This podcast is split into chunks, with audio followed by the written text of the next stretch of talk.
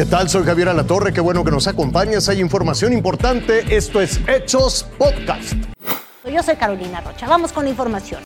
Secretaría de Educación Pública aseguró ya que el 90% de los planteles de educación básica a nivel nacional están listos para recibir alumnos. Señaló que de las 10.000 escuelas reportadas hace unos días como vandalizadas, ya se ha restablecido pues más o menos sus condiciones en el 50%. La SEP también adelantó que ya se evalúan los daños en aquellos planteles afectados precisamente por el huracán Grace.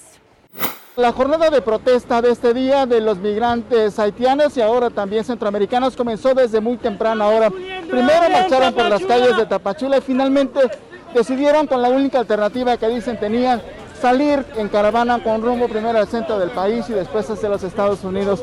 Son más de 500 los que comenzaron a, viajar caminando, son hombres, mujeres y niños.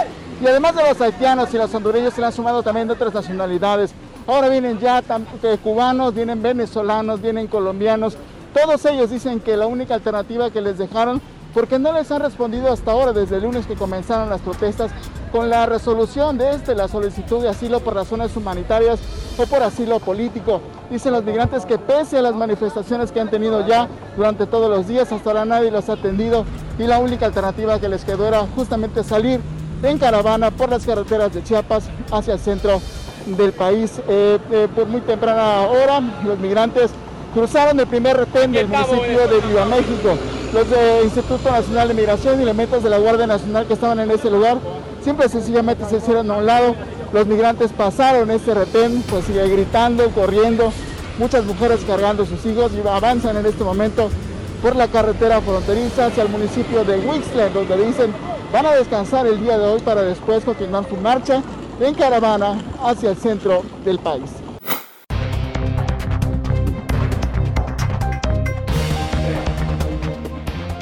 Es momento de ir más allá de nuestras fronteras y déjenme decirle, Estados Unidos ya reaccionó luego del ataque ocurrido en el aeropuerto de Afganistán el jueves pasado y lo hizo con un bombardeo contra los extremistas.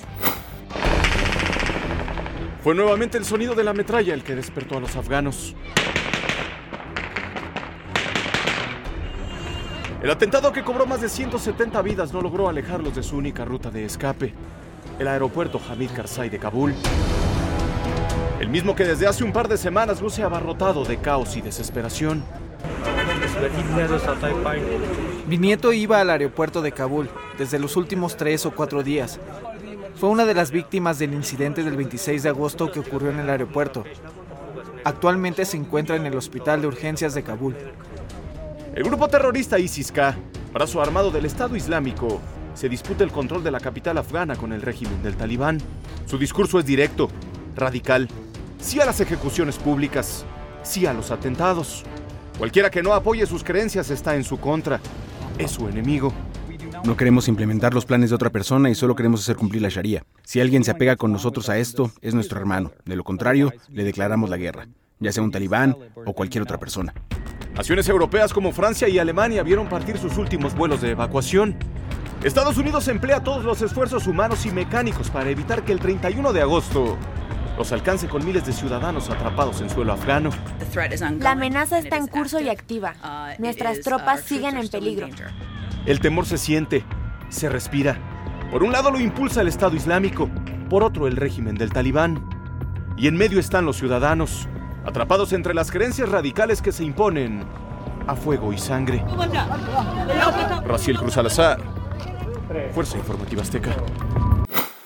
Estados Unidos se prepara para recibir el embate del huracán Ida. En Louisiana y Mississippi podrían ser las zonas donde se resienta más el golpe de este meteoro que tocará tierras en las próximas horas. Los residentes de estas zonas ya se preparan pues para la tormenta. Te invito a que siga con nosotros mañana con detalles de más información que justo ahora está en desarrollo.